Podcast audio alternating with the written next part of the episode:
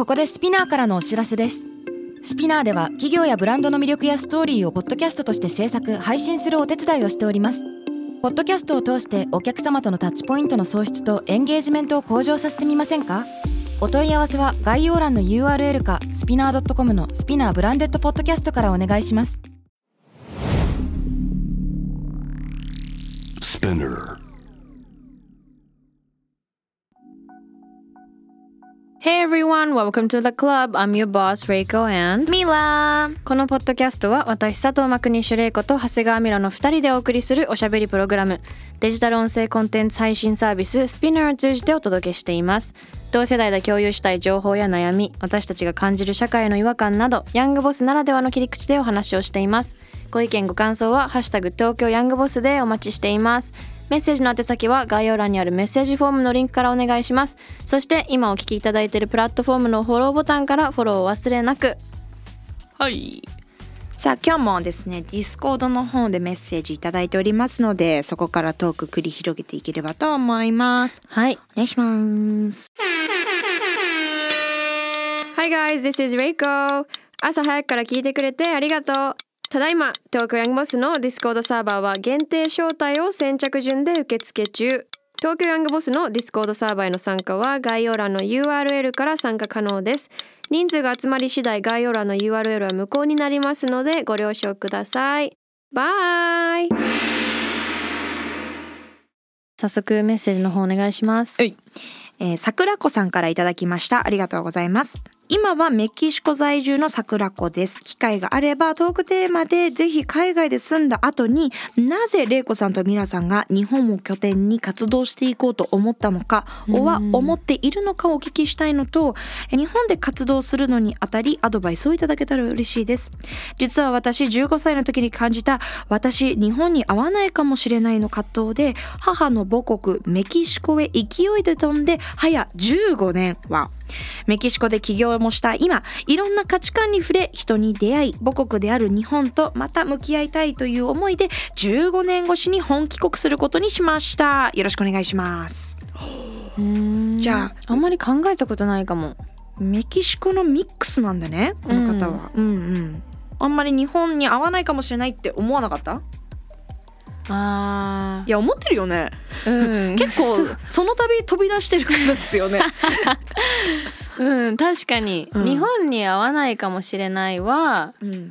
思うね。うんうん。でもなんかなんだろう帰国子女ってさ結構帰国したばっかりの数年間とか日本はこうとかやなんかよよくあるじゃない、うん。私それ大っ嫌いなの。でも、帰国した私17歳の時とかは、うん。そういう気持ちあったの何をするにもうざいぐらいに日本を、あうん。なんとか日本は、日なんか多分みたいな。でもそれをなんで日本人が海外が逆でもいいけど海外に行った時に人々がそれをなぜ言わないか。もちろん自分の母国とみんなは比較すると思うけど、日本に行って文句を言う人が多い理由は多分自由さの違いだと思うのね。別に本当に日本が悪いとかじゃなくて自由さで窮屈に感じちゃうからそういうなんか悪口が出ちゃった自り由っていうかなんかフレキシブルさが大事フレキシブルだね、そうそうそうだからその気も今はそう解釈してるけどそれをどう自分のライフスタイルに仕事に環境に変えていくか何が自分に合うのかここの国で。うんうん。っていうのに至って、まあ、こういう自分の好きな働き方だったり生き方ができてるから何にも日本に対しては思わないしむしろこの環境をうまく使ってやろうって思ってるけど、うん。私もこの方と同じように、同じ時期ねしかもね思春期の頃、うん日本に合わないかもっていうのは本当に悩んでたし、うん。なんだろうそれこそクライアイデンティティクライシスになった時期でもあったし、ミラはない？私も合わないかも。ねいやでもね今思い返してればあったあった。あったんだけどもう今は？たどるとね今はないね。うん。たどるとねもともと日本に合ってないのよ見た目が。見た目？そうだからあまりにもこう自分と同じ人たちが中身とかかい考え方とかマインドの手前でうん。そもそも自分がこの自分の国で異国人みたいなさ身長も大きいし、まあだからアイデンティティがねどっち私ってなるってことでしょ？っていうか私はどっちが私とかないよ。だってこれが私なんだからどっちとかないの。うん。別に海海外に住んでるわけじゃないから私は私なのにあれ？なんかみんなが私を日本人として受け入れてくれないっていう方かな。どっちとかない。思う？だ居づらいんだけど生まれた時からずっとこれだから結構ねうん普通になっちゃったのかもなって思う。でもミラもそれをうまくさ自分のアイデンティティとか強みと仕事に変えてるんじゃない？そうだね。あと、うん。ありがたいことにかなり自己肯定感高めに多分 振り返ってみると育てられたから そうだね。本当にハーフでよかったみたいな。もう全然嫌じゃないわけよあのそミラのママとパパのおかげだよ。そうもうママもさすごい身長がちっちゃいわけよ。うん可愛い可愛いよね。155センチぐらいしかない。私174あるわけ、うん。本当によかったっていうのさ繰り返されるとさ、うんうんうん。良くないって思う暇がないし、うんうんうん。でうーんそのそうだね。でもねでもねあったよ。高校生ぐらいの時にアメリカとかオーストラリアの高校に本気で留学、うん。その芸能活動をやめたタイミングで最後の高校1年でオーストラリア行こうかなって真剣に悩んでいっぱい調べてたの。うんうん。だけどまあいろんなそのカリキュラムのせいで最後の1年だけ行くみたいなことができなかったから諦めてじゃあ大学で行こうっていうので行ったんだよね。でも、うん日本が合わないって思ったのかな。でも思ってないのかもね。感覚として覚えてない。海外には行きたいって思いはあったけど、うん。日本がもう嫌とかではないかもしれない。私そんなに日本に帰りあ海外に行きたいって日本に来てから思ってないかも。うんうんうん。最初の頃は行きづらいなとかこうだなとかその文句とかなんか行きづらさはすごいたくさんあったけど、うん。だからカナダに戻ろうっていうのはああそっかその後大学もねずっといたしそうずっとそこからずっと日本だし、日本で会社までやろうって結構大きな決断もしたし、でも今一応さマレーシアでもっていう拠点があるわけじゃない玲子にとっては、うん。これはどういうふうに考えてるの？で多分ビジネスをしてる中でうん。3年4年経って、うん。あもうそろそろ海外行かないと天井あるな日本ではっていうのが私の去年のはじあた頭ぐらいの思考なのね。言ってたよね。すごい私その言葉ね刺さったの。結構うん。日本のトップが見えちゃってるなっていうのがうんうんすごい刺さったよ、うん。でそこで私も考え直してたんだけど、うんうん日本の天井は見えたけど、うん。トップにはまだ自分がいないから、ね、一旦トップ立ってから、うんうんうん。海外ででかい顔してやろうってのが今ちょっと目標なんだよね、うんうん。ヨーロッパとかちょっとなんか韓国とかで、うん。なんか東京ギャルですみたいな、東京ガールで頑張ってますってやりたいんだよね。うんうんうん。うんうんだからそれが去年の私で、うんうん。マレーシアとかその東南アジアでいろいろやっていこうっていうのがスタートしたんだけどちょっとまあいろいろあって、うん。今あっちのバーが移転中なのね。そうだよね。その話よ。その話聞きたい。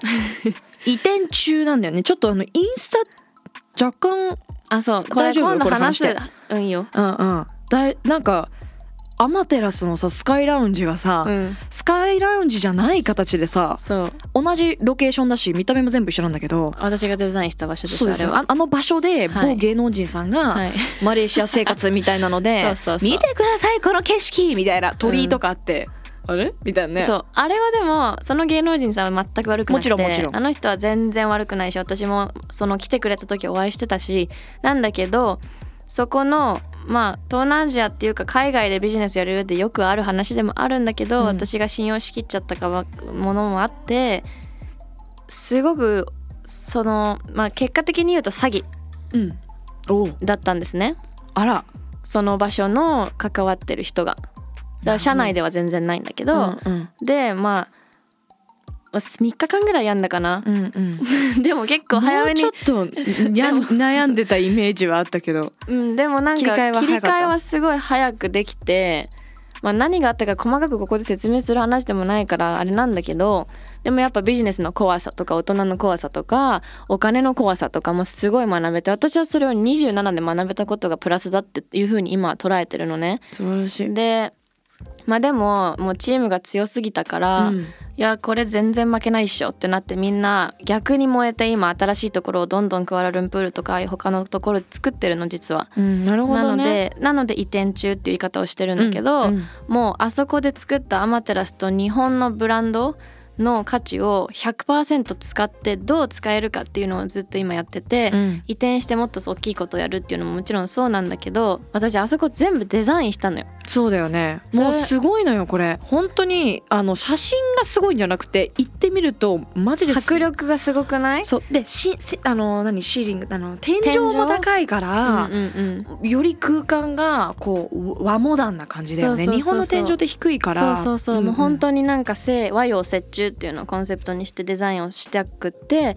ナイトライフだからちょっとグレートーンでブ黒で日本のウッドと石とヒノキを使ってみたいなのすごいなんか私の中でのそういう頭の中のなんだろうアイデアを作り上げたような感じだったんだけど、それが本当に海外で受けて、うんデザインの仕事が来始めたの。空間デザイン、おうおうおうおうこれを作った。だからその某芸能人さんのおかげでもあるっちゃある、ね、なるほどね。あれってなったのね。そう結構と問い合わせというかメディアさんからも連絡もらってうん大丈夫みたいな、うんうんうん。でももう察するじゃんみんな。さすがに、ね。何かはあったんだよねって。でも言えない大人の事情で、でも頑張ってるよねって。全然そのメディアと YouTube でこれから話すんですけど、はい。細かくね。楽しみ あのヤングボスでは話してくれないみたいです長いもん。話してくれないみたい。いやでも話したじゃん、いやいやいやヤングボスリスナーの皆さんにうん。何があったかちょっと先行でまあまあでもいろんなことがあってうん。細かすぎるけど、まあ、そこから何を学んだかっていうところで新しいデザインとか分野にもうすでに広がってるってことだよね。空間デザイナーになっちゃって今5個もね引き受けててレジデンスからレジデンス、レジデンスも海外でやっててうん。あとはウェルネス系の一つをやってたりとかそれこそフィットネス系の場所、でも全部ねモダンジャパンっていうのがコンセプト。なんかさ海外のあの、うん。アーキテクチャて建築で全バイブスが流行ってるの聞いた。全って。だからその和室があったりとかメディテー。ショョンルームという名の、えっと、和室でン、うんうんうん。It's very zen みたいな。結構海外の AD っていうの,、あうんうんうんのサイトとか YouTube 見てると和モダンな部屋持ってる方多い。うん、でもやっぱその日本の価値っていうのがその私の知り合いの社長さんも本当に一昨日話した時になん言っていいのかな？うん。日本庭園を世界中に広めようとしてる人とかがいて、うんうん。あのなんかもう本当そ一回外に出た日本人この方じゃないけど一回外に出た方が日本の価値を分かるっていうのを私がずっと言ってたことなんだけど本当にそういう人たちが今増えてて、うんうん。そういう日本でもうね一回成功し終わって次何しようかなっていう会社長さんとかみんな東南アジアに行ってたりとかで日本のものを発信しようとしてたりとか結構なんかコミュニティができ始めてたりもして、その中でその PR 面を考えた上での空間デザインを外国人に日本のものを売るっていうなんかそのセットが玲子ちゃんにしかできないよねって言ってくれて。モダンジャパンの空間デザインを PR 面を考えた上で設計していくデザインするっていうのをもうちょっと仕事になってて今。アマテラスっていうよりも私の個人でね。そう。だから個人的にもう私は和モダンの人っていう確立をしていこうっていうのが今年の目標になってそれのおかげで。だから本当にマイナスをプラスに変えてるような感じなんだけど正直スカイラウンジのことは全く気になってなくても、うんうん。もちろんお金がとか、うん失ったものはたくさんあるし私が死ぬほど辛い大変な思いして楽しかったけどデザインした場所を取られるってもう想像できないそんなの。え本当に超屈辱的。そう。だけどなんか吹っ切れてるんだよね。自分でも不思議なぐらい、だからマイナスをプラスに変えるってその力はでもあの強いと思う。人よりも玲子はあの早いと思う。やっぱ大体沼るよね、その下の状況に。で、うん。やっぱネガティブって連鎖するけど、うん連鎖する手前で止めたよね多分。自分のそうだ中できっと。ね連鎖はさせなかったかもね、うん。なんだろうでもプライドじゃない？悔しすぎてこれをどうプラスに変えるか。で守らなきゃいけない社員の子たちだっているしチームもいるしマレーシアにわざわざみんな行ってほっとけないしもちろんついてくるって言われてもえ場所ないけどどうやってついてくんの？みたいなな逆にプレッシャーだった時もあるしでももうみんなの仕事も一回見つけて、うん。みんなのあのー修行中なんだよね今そう今修行中でだから、あの本当に日本の酒造庫を回ってる子がいたりとかアジア中で DJ やってちょっと認知度上げてる子がいたりとか本当いろんなみんなそれぞれの特技を生かして一回アジアで頑張ってもらって、うんうん。で立ち上げを今ねうん。同時にやってくれてるんだけどだからマレーシアは諦めてはないしみんながもうこれからは頑張るから、うん。でも私は一回ちょっと日本に拠点を一人で戻して一人なんですけどこれがね、戻してうん。日本でもっと頑張ろうかなって今？そう、うん。っていうのも日本がどうとかっていうよりも日本の天井があるっていうのは確かにちょっとまだそこはそうなんだけどミラが言ったみたいに日本でだだけど別にトップ行ってないしうんうん。日本のさ和モダンでも和和のあれでもなんだとしても上にはまだ行けてないから日本でできることまだまだあるし海外に出て東京の楽しさと東京の凄さ世界の中での東京の立ち位置の価値を理解できた。本当にわかる。わかる？本当にわかる。なんか毎週毎週さ仕事本当に朝から夜中まで頑張ってでも飲みに行っていろんな人たちに会えて今特にそうじゃん。世界中から日本にいろんな人たちが来てるからこそ、うんすごいんだよ。来てる人たちマジで、うん、Everybody's here in Tokyo you know、うんこの間リアーナもいたし、うんなんかこうそういう場所にさマミラとかだとよく行くような場所とかにもさえ？っていう人たちがいたりとかさ、うんうんうん。でもそれ東京だからじゃん。それってマレーシアでは起こらないんだよね、うんだからなんかそういう意味での刺激うん。東京ならではの刺激とか今まで頑張ってきたからあるコネクションとかそれをもっともっと何十倍にもできるって思って、うんちょっと自分のことをチャレンジしたいなって思って一人であえて帰ってきたのね。うん。ってことはえっそとう。パートナーは？別居婚という形になります。本当にいろんな変化があって私もでも彼も彼でアジアで今すごいこといろいろやってるのね、うんそうだよねいきなり彼もすごいポジションのお仕事を今やってたりとか。オファー来たんでしょ？だっそう。てすごくない？それ。だからもう2人でマイナスをプラスに変えてでも彼も彼でちょっと日本語下手っていうのもあるけど、海外で仕事したいし、うん。私も日本でしたいし、うんでもそこはねすごいスムーズな会話で、うん。えちょっとじゃあ数年頑張ろうよ。お互い頑張ろうよって。もう本当にシンプル。にそういうう会話になってるから、うんうん。まあノープレッシャーで。うんいるんだけどそこに関しては本当にびっくりするぐらいねキャリアのこともうまっすぐで今は進んでるし、うんびっくりするぐらいいろんなことが毎日毎日新しいものが起こるし、うん。仕事にもなるし、うん本当に考え方次第で何でも変えられるんだなっていうのをすごく実感してる、っていうのがうん。なんかすごく伝えたかった。多分今これを聞いてる人とかでも病んでたりとか何かでストレス抱えてたりとかその大きさが小さい大きい関係なくちょっと考え方変えたり環境を変えたりするだけでもうなんかねな変わるんだよ。でもね いつも玲子が環境を変える環境を変えるって言うんだけど、うん本当にこれがその玲子のマインドの切り替え方とか、あとはそのマインドの切り替えをさ仮にしたとしてもそんな普通チャンスだったりとか話って舞い込んでこないと思うのうん普通は。なんだけどなんでかなと思った時に玲子ってマジでずっと行動してるしずっとそのこうしたいああしたいっていうのを話してんだよね。それはすごい私も共感するの。これやりたいあれやりたいみたいなの、うんうんでうん。あの私の場合ね玲子は違うとかもしれないけど結構日本の人ってうん。マインドがすぐ変わったりとか意見が変わるのをさちょっと良くないと思う、ね、思うじゃん。うんだけどうんうん。実は良くないと思うだけで、うん。実は全然本当はいいことで、てか変わってないってことは成長してないってことじゃない？まさにまさに。だから玲子はそれをこうなんていうのかな。もう怖がらずにどんどんいろんな環境とか考え方の変化とかを友達とか周りの人に話したり発信してるからおのずとうんそういう会話になるし、まあ人と会った時に。ね。だそうだね。から会ってる数ももちろん多いけど、うん。うんそれ以上にそのコミュニケーションというか自分のそのマインドの切り替えをしてるから新しい人に会った時のその摩擦が生まれて、うん。だから普通じゃないよってことはなんかお伝えなんかリスナーさんに伝わったらいいなと思う。だけどこれも運じゃないんだよねってのも言いたい、そのうんなるほど。普通入ってこないぐらい？ありがとう。んそな。えじゃない？って思うの。だからす,、うん。すごいなって思う本当に。ううん、だからそのマインドの切り替えもうん。凡人レベルではないし当たり前だけど。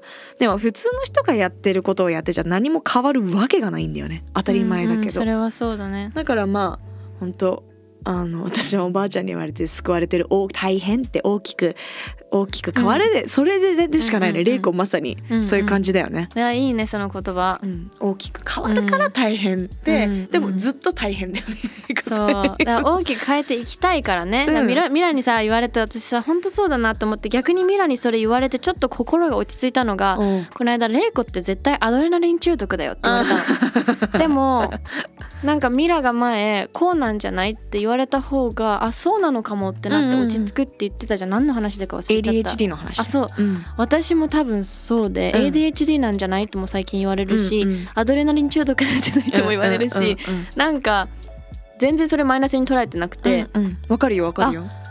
あだからみたいな、うんうん。その心配いろんな人にされるね寝てるとかうん。食べてるとか、うん。なんでそんな働くのとか言われてもそんな感覚は別になかったの。I'm just doing what I wanna do、うん。それが楽しくて結果が好きで結果を出すのが好きで努力して形になってそのルーティンを生むのが好きだから、うんその喜びとかを周りの社員の子たちとか友達とかにも共有したいっていう気持ちだけでやってるのね、うん。だからまあお金のためじゃないけど結果的にお金がついてくるみたいの多分一緒で。だからあそれってでも確かにアドレナリンじゃん。っうんていうのに陥ってすっきりしたの。あーよかった。だから変変化が好きなんだよねそうだと思う。うんうんだからもう私は安定というものは永遠に無縁だと思います。あ素晴らしい。う ん素晴らしい。っていうのに気づいちゃったからそれはそれでなんか大変だけどね、うん。でもまあそういうライフスタイルっていうことじゃない、でもなんかうん。だから参考にならないと思う私の生き方。っていうのも思った、そうね。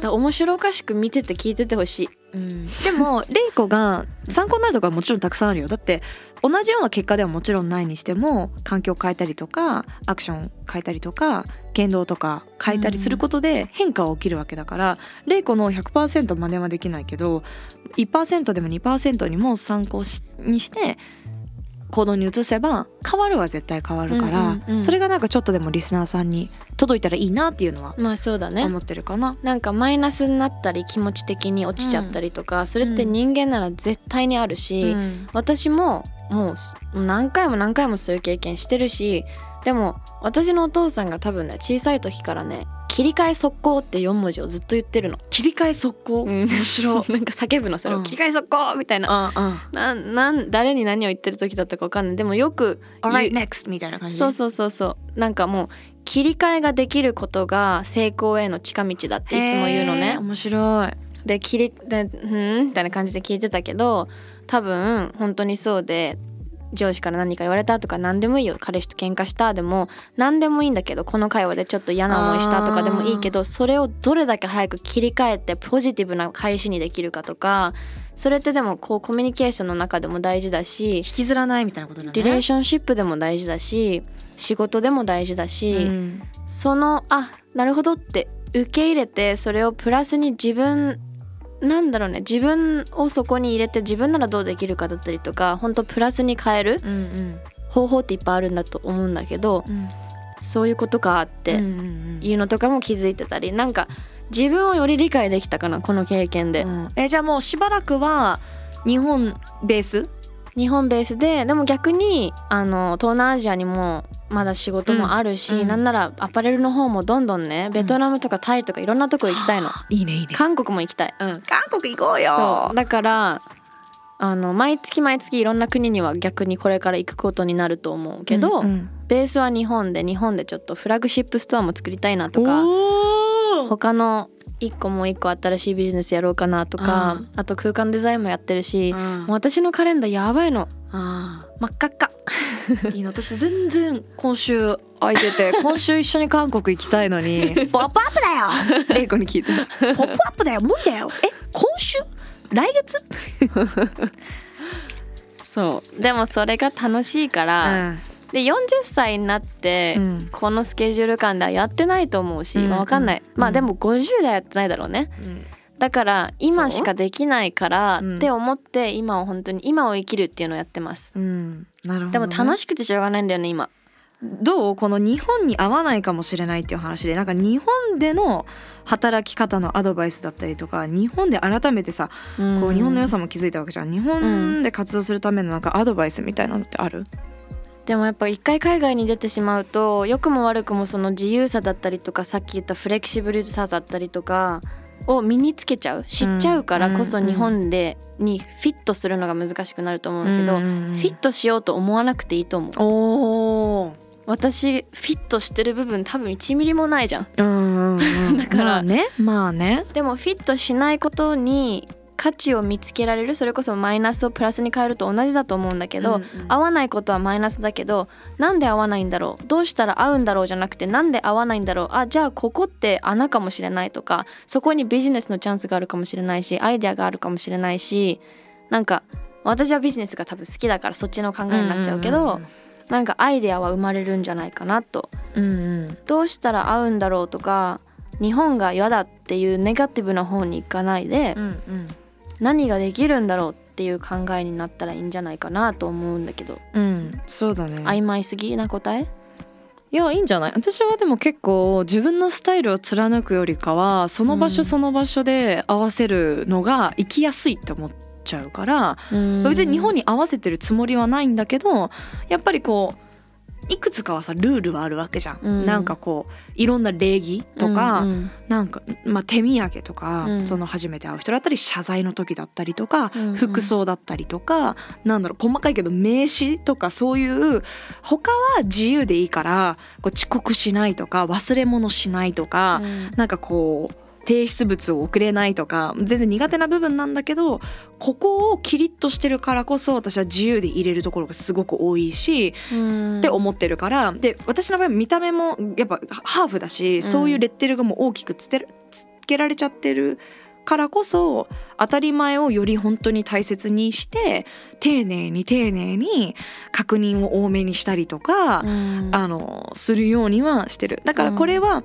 自分が好きだからやってるんじゃなくて自分のスタイルではないけどここのスタイルがその人たちそういうやり方なら合わせるべきって思っちゃう。うんうん。でヨーロッパとかでファッションウィーク行った時はもう超楽よ。うん。もうなんかみんな30分遅れみたいな「あーごめんトラフィックで遅れてた、みんなこれで遅れてた」みたいな。もう一大事。で「Oh it's fine like do you want some coffee?」なんたらかんたらみたいな、そういうのはそれで合わせるけど、うん。日本に帰ったらそれはしないとか、うん。こうそこはあんまり日本イレコが言うみたいに日本の文句言わないで、うん。合わせたった方がまあいろいろ楽だよね。楽楽楽楽だし、うん。自分にとってプラスしかないしそのプラスアルファでご自身が持ってる海外要素みたいなのがうん。発信とかアウトプットできたら、うん。えこの人日本人のこういういいところもあるけど海外のこんな要素両方できんのみたいな、そうね。最強やんってなるじゃん。うん。そこを私もマジでまだまだなんだけどそこを超、あの目指してる。頑張私もってる。最近会う人みんなに手土産を持っていくのを頑張ってる。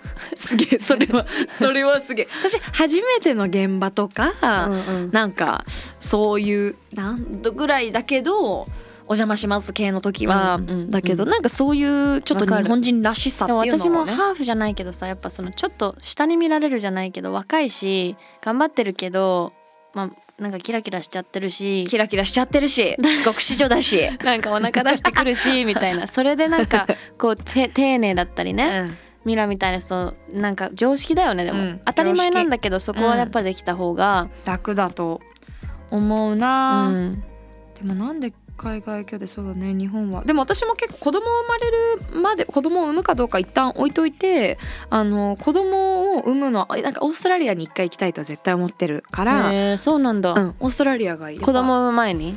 あう産んだら、あ産んだら、うん、子供育てるのも1年でも2年だけでもいいから、うん。向こうの小学校に行きたくてやっぱインターじゃないけどね。そう多様性がめっちゃあるし、うんうん時差もないから日本と働きやすいかなと多様思って、性を学べる国がいいね。そうそう。てか、ま、学ばなくていいかももう感じれるでいいかも、うんうんうん。なんかそれが当たり前のところでしょ。そうなんか日本なんかいろいろこじらせすぎてなんか学ばなきゃいけないみたいな感じになってるけどちょっとナチュラルなんだよねはいはい向こうの人たちって。でもなんかそれまでは、うんうんさっき言ったみたいに私はそうね日本で行けてる子海外からお客さんに来た時に「あミラ知ってる?」みたいな紹介してくれるもう東京のあの、うんうんイットガールだよってなるようにしたいなって思うし、うんレイコほどはやっぱありがたいことにレギュラーの仕事もあるから飛び回れないのが本当に今うんうん。悔しいんだけど、ね。だから海外の仕事をめっちゃ断ってんのよ。なんかすごいいい撮影とかなんだろういろんな、うん、悔しいことは多いんだけど、うん。同時に今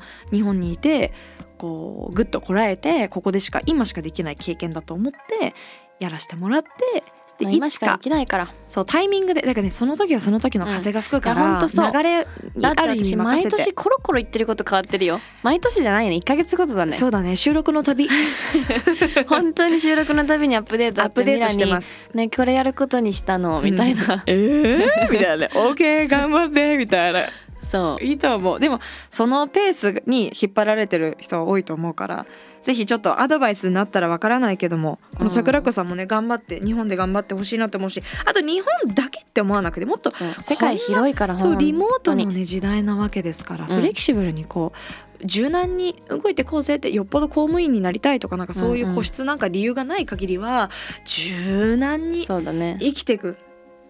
これがなんかキーなんじゃ風の時代なんじゃない？わあ久しぶりに風風の時代って言ってるよね今今それ？今それ今それ。うん。ままだてかこれからやっとこうなったそうなんだ。よだからかも私じゃいやもともとです。あなた時代関係ない。世の中がそうです。じゃあ頑張る。うん。東京ヤングボスは毎週月曜にニューエピソードが配信されます。スピナーのほか Spotify、Apple Podcast、Amazon Music など主要なリスニングサービスにてお聞きいただけます。感想、ご意見も募集中。ハッシュタグはハッシュタグ東京ヤングボスでお願いします。メッセージの宛先は概要欄にあるメッセージフォームのリンクから、そして今お聞きいただいているプラットフォームのフォローボタンからフォローをお忘れなく。Thank you all for listening. That was Reiko and ミラバイ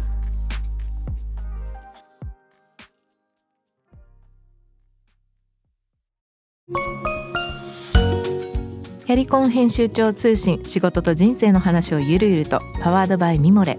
このポッドキャストではミモレ編集長の河原咲子が時には一人で時にはゲストをお招きしキャリアコンサルタントの資格を生かして仕事と人生そして職業キャリアだけじゃないライフキャリアの話を誰にでも分かりやすくゆるゆるとお話します。毎週金曜日に新しいエピソードを配信中です。ぜひ一度聞いてみてください。